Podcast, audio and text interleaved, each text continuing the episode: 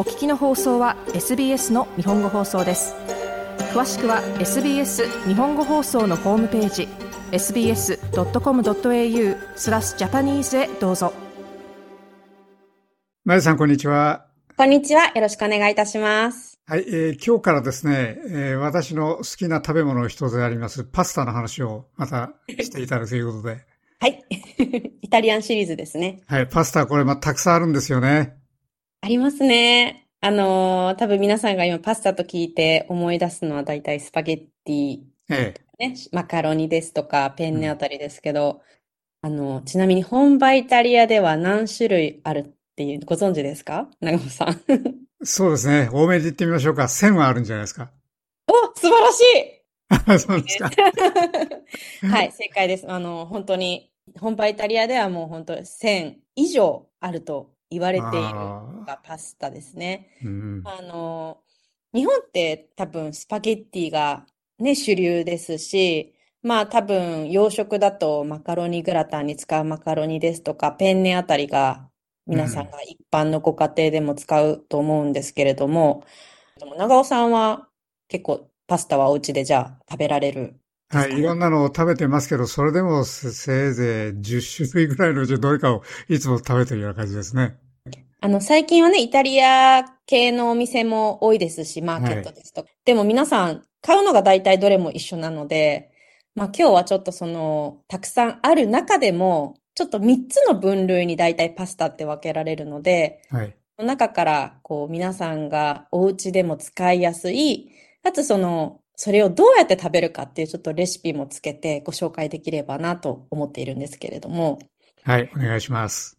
あの、大体そのパスタっていうのはまあ、いわゆるスパゲッティ、マカロニ、もう何でペンネ、もうすべて、それを全部をパスタって言うんですね。皆さんパスタって言うとなんかスパゲッティだけ思い出される方もいると思うんですけど、パスタっていうのはいわゆるまあ日本で言うと麺類って言っているようなもので、うん、全部のことを言います。で、大体材料っていうのは、あの、まあ小麦粉。まあ中でもそのデュラムセモリナって言われる、よく皆さんセモリナ粉っていうのを見ると思うんですけど、まあそのスパゲッティを作る、まあパスタを作る、あの小麦粉っていうのがあるんですけど、それと水とお塩。もう本当この3種類でできているのがほとんどなんですけど、あとはそのそこに卵を入れたりですとか、じゃがいもを入れたりですとか、他の穀物を入れて、作る。そういうパスタもあるんですね。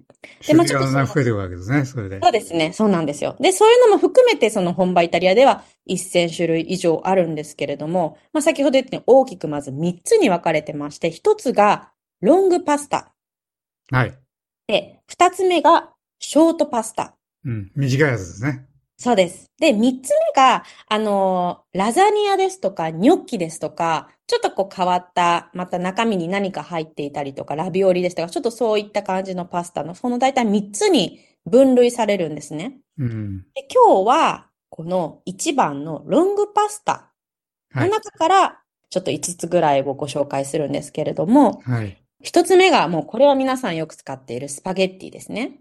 もうイタリア語でもスパゲッティっていうふうに言うんですけれども、もうこれは皆さん自宅でパスタ作るときに一番買うパスタで、だいたい断面が円形のパスタになってます。もうこれはもう何にでも使えるパスタです。冷たくしても美味しいですし、あったかいパスタも美味しいですし、クリーム系、トマト系、多分一番人生の中で食べているのはスパゲッティかなとうん、そうですね。で、この次にカッペリーニっていうのはちょっと何回か前にレシピと一緒に冷製スパゲッティのパスタをやったので、あの、長尾さんもご存知だと思うんですけど、カッペリーニっていうスパゲッティ。もうこれは髪の毛っていう意味でも言われるぐらい細いパスタですね。はい、大体あの、太さも本当1ミリ以下、まあ前後ぐらいのものを言うんですけど、これはスープに実は本場は使うことも多いんですね。ああ、なるほど。あの、私もスペインにいる時もそうだったんですけれども、結構その細いパスタほどスープにこうさっと最後に入れて、あの、飲むと言いますか、食べるというよりも、それで使うことも多いので、あまり日本人はそういう意味では、こうカペリーニをスープに使うことはないと思うんですけど、実はこれスープに使う。まあ、あの、小さいお子様も食べやすいパスタでもあるんですね。うん、長さは長いんですね。あの、長さ長いんですけど、結構その実はスープにするときは手でこう、折ったりして入れることも多いんですよ。ええそうですよね。はいそれ。は食べやすいですもんね。そうなんですよ。で、もっと言うならば本当に1センチぐらいの長さの細いパスタも売っているので、結構これも最近よく見かけますね。うん。もし見つけたらそれもスープに使うこともできるので、ぜひ使ってみてください。まあ、あとは本当に前回、昔レシピでもご紹介したように、一番冷たいトマトや生ハム、あのフルーツなどを組み合わせた冷製パスタにすると美味しいので、あのカッペリーニも、あの、すごくおすすめです。はい。三つ目なんですけれども、リングイーネです。これはご存知ですよね、長尾さん。はい。これも細いですよね。はい、そうなんです。あの、リングイーネもスパゲッティほどではないですけれども、細い。ただ、横の断面を見ると楕円形なんですね。うんで。実はその、まあ、ちょっと語源と言いますか、あの、リンゴアっていうのがイタリア語で舌っていう意味なんですけど、まあ、それが、こう、由来していて、それがリングイーネになるんですけど、まあ、本当に、舌ほどじゃないですけど、断面的には楕円形をしているパスタのことです。これはもう本当に弾力性もありますし、もちもちとした食感があるので、あの、結構辛味系ベースというかトマトとかクリーム系にすごく美味しいんですね。はい。で、もう一つ、同じように、楕円形なんですけど、日本人でうどんで食べるきしめん。はい。それに近いパスタが、タリアッテレですとか、パッパルデッレっていうパスタなんですよ。うん、平らなんですね。平らです。多分、お名前ね、名前は聞いたことあると思うんですけど、このタリアッテレっていうのは地方によってあの、フィットチーネって言われることも多いんですけれども、あの、このパスタは卵を入れて作っているんですね。なので、もちもちっとしていますし、もう少し味も、なんていうんですかね、こう、しっかりしているパスタ自体が。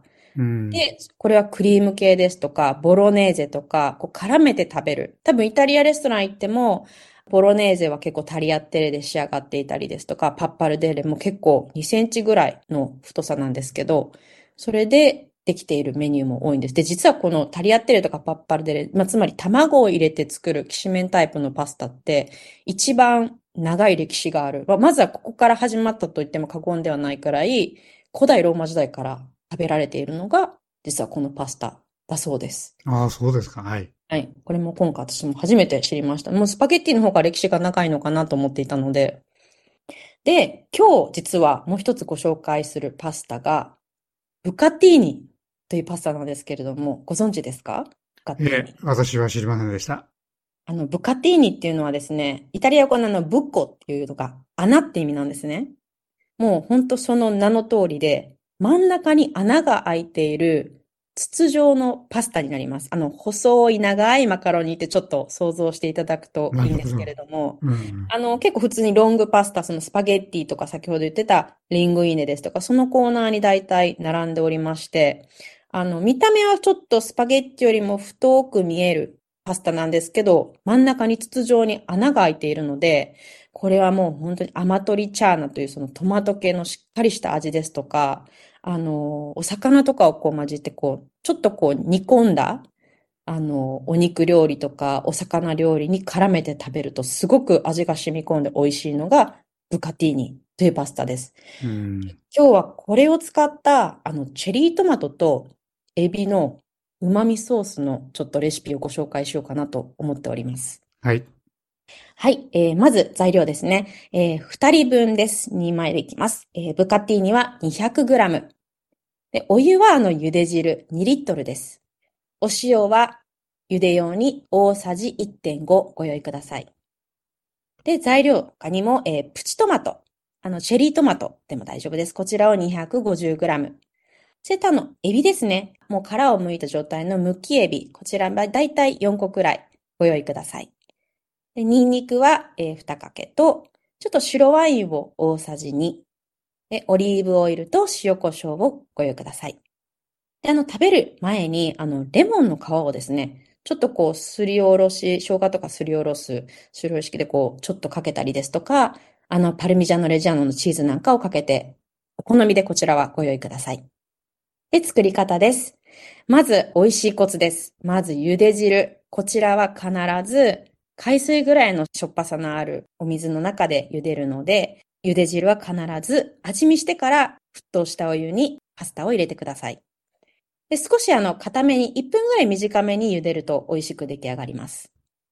でパスタ茹でている間に、えー加熱前のフライパンにオリーブオイル、ニンニクを入れます。ここもあの、美味しいコツですね。中火で、こう茹でるようにニンニクを炒めたら、あの、香りが出てくるので、そこに、むきエビ。まあ、ちょっとこう食べやすい大きさに切ったむきエビ。で、白ワインをさっと入れて、一旦硬くなる前に取り出します。で、そのもう同じフライパンの中に、チェリートマトをもう切らずに入れまして、こうちょっと中火で炒めるとだんだん柔らかくなるので、ヘラなどでちょっと潰してトマトのジュースを出します。で、そこにあの、パスタの茹で汁を少しずつ加えながら、あまりこう、煮詰めすぎないように気をつけます。そしてそのトマトソースの中に先ほど取り出したエビ、あとアルデンテに茹でたブカティーニを入れて、よく鍋を振ります。ここも美味しいコツです。あの、炒めるんではなく、お鍋をなるべく煽るように振ります。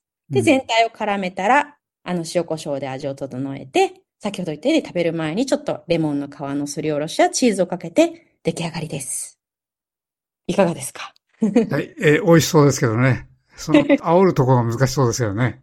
そうですね。あの、ちょっとフライ返しとか、菜箸なんかで、あの、自分で混ぜるっていうのでも大丈夫です。わかりました。はい。どうもありがとうございました。ありがとうございました。もっとストーリーをお聞きになりたい方は iTunes や Google ポッドキャスト Spotify などでお楽しみいただけます。